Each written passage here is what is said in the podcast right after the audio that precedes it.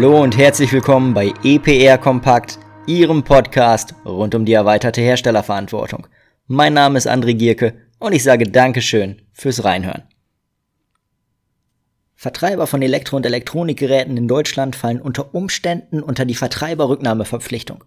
Und das Konstrukt möchten wir uns heute einmal anschauen. Dabei beantworten wir die Fragen, wer ist Vertreiber im Sinne des Elektro-G? Wer gilt als rücknahmepflichtiger Vertreiber? Und welche Anforderungen hat dieser zu erfüllen? Also, wer ist Vertreiber im Sinne des Elektro-G?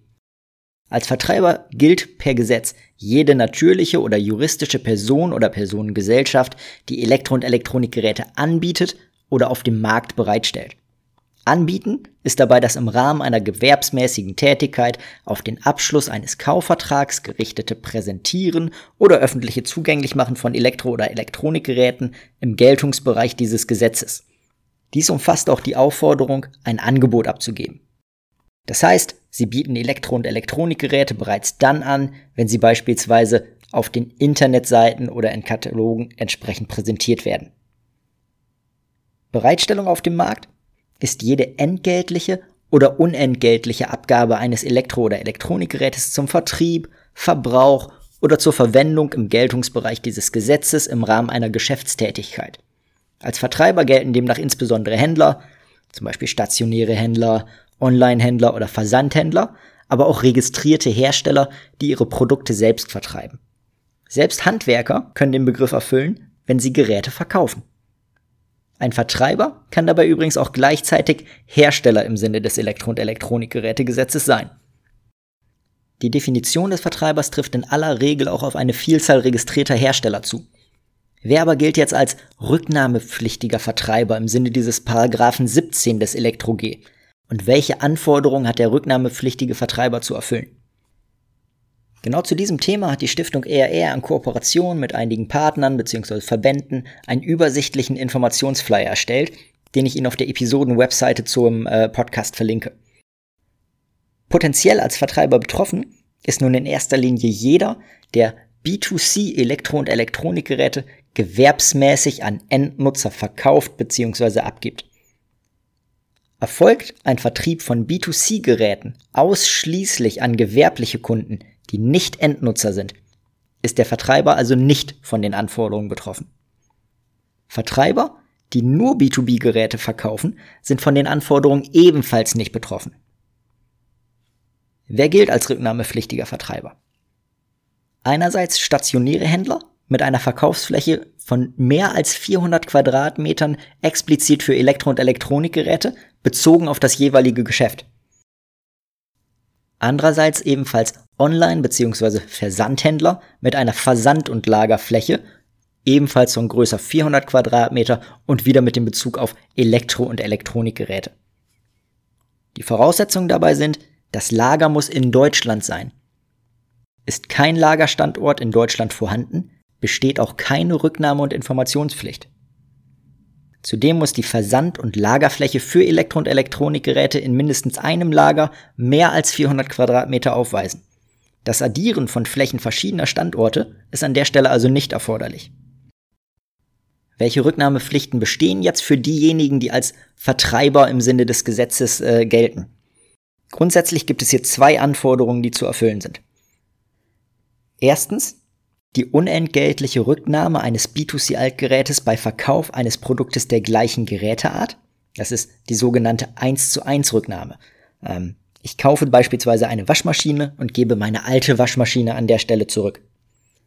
Und zweitens die unentgeltliche, verkaufsunabhängige Rücknahme von bis zu fünf B2C-Kleingeräten je Geräteart mit einer maximalen Kantenlänge von 25 Zentimeter. Das ist dann die sogenannte 0 zu 1 Rücknahme. Wie die Anforderungen erfüllt werden müssen, das unterscheidet sich dabei nach der Art der Inverkehrbringung.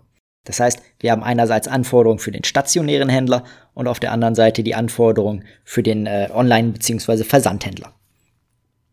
Beim stationären Handel muss die 1 zu 1 Rücknahme am Ort der Abgabe oder in unmittelbarer Nähe erfolgen. Die 0 zu 1 Rücknahme muss direkt im Geschäft oder ebenfalls in unmittelbarer Nähe erfolgen.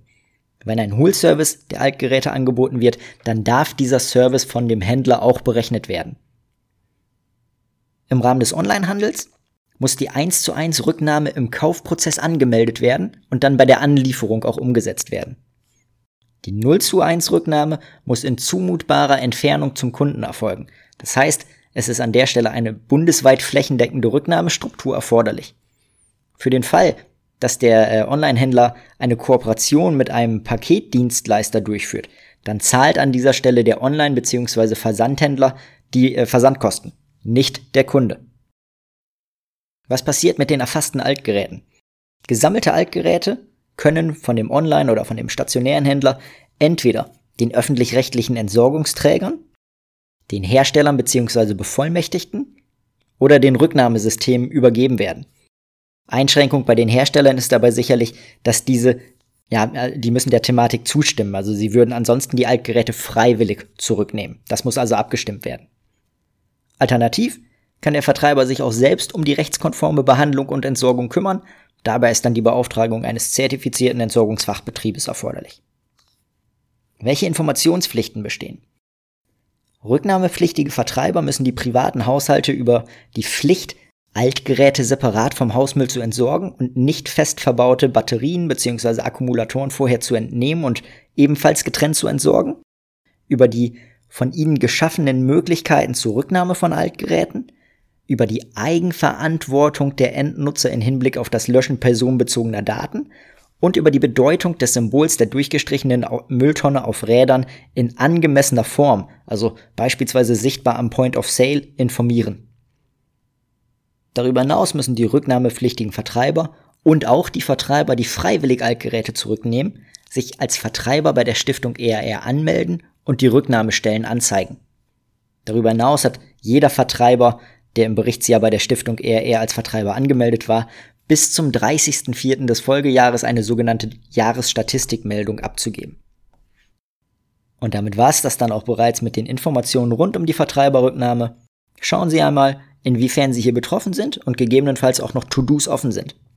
Neben dem kann ich wirklich nur empfehlen, die Entwicklung des Elektro-G auch diesbezüglich zu verfolgen. Denn so wie es derzeit aussieht, muss man damit rechnen, dass die Anforderungen in Zukunft noch etwas schärfer formuliert werden. Beziehungsweise insbesondere ähm, die Bezugsgröße von 400 Quadratmeter sehr, sehr wahrscheinlich reduziert wird. Also, bleiben Sie am Ball. Ich sage erstmal Dankeschön fürs Zuhören.